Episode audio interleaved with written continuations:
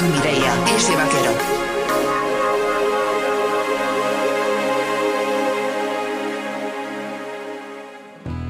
Hola, esta introducción no estaba en el guion que tengo aquí entre mis manos, pero hace apenas unas horas se ha sabido que Karl Lagerfeld ha fallecido.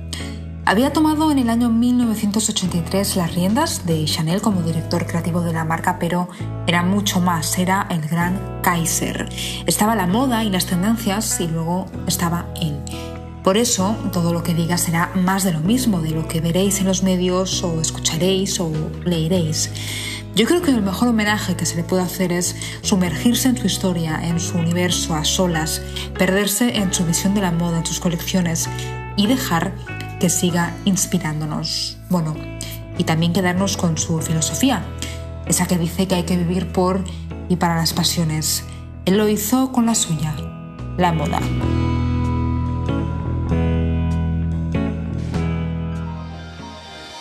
Ahora sí empezamos este tercer podcast, Cuentos de Moda. Bienvenido. Nueva York, Londres, Milán, París o Madrid son las ciudades que casi siempre se nos vienen a la cabeza cuando hablamos de las grandes semanas de la moda. Pero, ¿qué pasa en Copenhague? Pues mucho más de lo que imaginas. Hoy en nuestro Cuentos de Moda, la moda también se inventa en Copenhague. La verdad es que podríamos decir que en los últimos dos años la Semana de la Moda de Copenhague se ha convertido en una entidad altamente visible en la industria de la moda global. Ha despegado por fin y ha conseguido el lugar que se merece. Cada temporada, más y más personas influyentes, editores, compradores y modelos acuden a la capital danesa para ver las nuevas marcas y las de siempre. No es de extrañar las bajas temperaturas no pueden con la inspiración, que pisa más fuerte que nunca. Y es que la escena de la moda de la ciudad es tan vibrante y colorida que es imposible no hablar de ella. Eso haremos hoy. Por cierto, puede que no te hayas dado cuenta, pero cuando hemos empezado este podcast, después del homenaje al Gran Kaiser, también hemos empezado un viaje. Imaginario, sí, pero un viaje. Y qué casualidad, acabamos de llegar a Copenhague. Hoy nuestro cuento de moda es también una sesión de street style para descubrir qué se lleva en las calles de la capital danesa. Vale, me has convencido. Antes pedimos un café para llevar muy, muy caliente. Empecemos pues a resumir algunas de las claves de sus estilismos. Abrigos. Nos dicen que escojamos los básicos y atemporales, que hagamos una buena inversión en ellos para que siempre funcionen año tras año. Y lo cierto es que es una buena estrategia. Pero de repente descubres que hay todo un universo de abrigos en el que existen también aquellos que no son aburridos ni clásicos ni de apariencia formal y que además también funcionan año tras año. Abrigos que cambian cualquier look y que consiguen que salir de casa muy temprano un día de invierno no sea tan duro. En Copenhague los vemos muy largos, tan largos que casi arrastran de distintos estampados aunque ganan los cuadros y las flores anudados en la cintura o con efecto cuero los anoraks o plumíferos, pero siempre en colores estridentes, eso sí.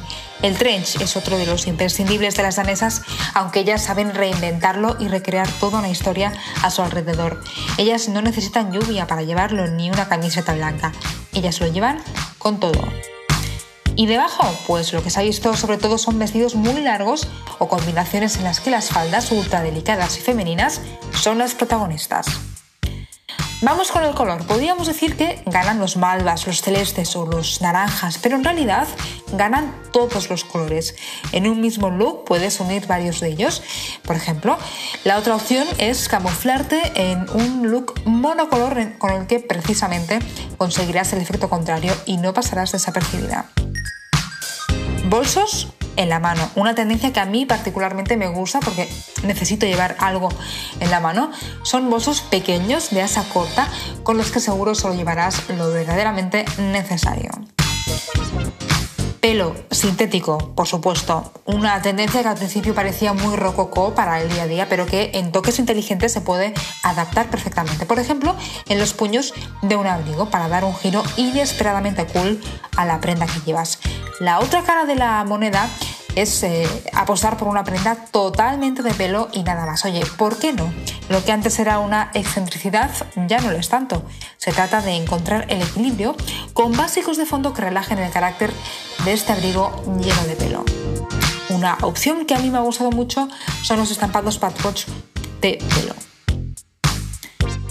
Pantalones muy anchos, y cuando digo muy anchos no estoy exagerando, es así. No significa mm, que no se sigan viendo leggings o vaqueros de corte recto, pero los pantalones de pata de elefante se han visto mucho más en las calles de Copenhague. Nuestra siguiente observación es para los Blazers, salen de su zona de confort y demuestran su versatilidad en otros looks, ganan por goleada los que son tamaño XL y por cierto, no pasa nada si están arrugadas. Los monos, bueno, son incombustibles, perfectos, cómodos, infalibles y quien no lo sabe es porque sencillamente todavía no los ha llevado. Por suerte, cada vez hay más cantidad de cortes, tejidos y siluetas que los hacen los perfectos compañeros de nuestro día a día. Además, en unas semanas empezaremos la transición hacia la primavera y esta es la prenda perfecta. Bufandas, que como los abrigos parecen infinitas, a mí me recuerdan a serpientes, como si las llamáramos alrededor del cuello en una sola vuelta y que luego se dejan caer en un lado de nuestro cuerpo para que no se pierda detalle de su diseño. Y bajamos la vista para fijarnos en los zapatos de punta, ya sean botines, botas de cowboy o mules de tacón fino y sin calcetines, claro, los zapatos en Copenhague acaban en punta en punta y final, porque así también terminamos nosotros este tercer podcast. Espero que hayas podido quedarte con alguna que otra idea para tus estilismos. No hace falta que nos vistamos como en Copenhague, pero hay que reconocer que se lo pasan bien creando looks. Se nota, se transmite y se contagia. ¿No te han entrado de repente muchas ganas de jugar con las prendas de abrigo? Pues no te robo más tiempo a jugar, pero eso sí, espero en el próximo Cuentos de Moda. Cuentos de moda. Con Mireia S. Vaquero.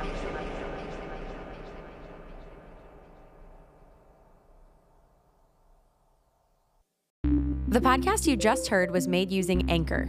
Ever thought about making your own podcast? Anchor makes it really easy for anyone to get started. It's a one stop shop for recording, hosting, and distributing podcasts. Best of all, it's 100% free.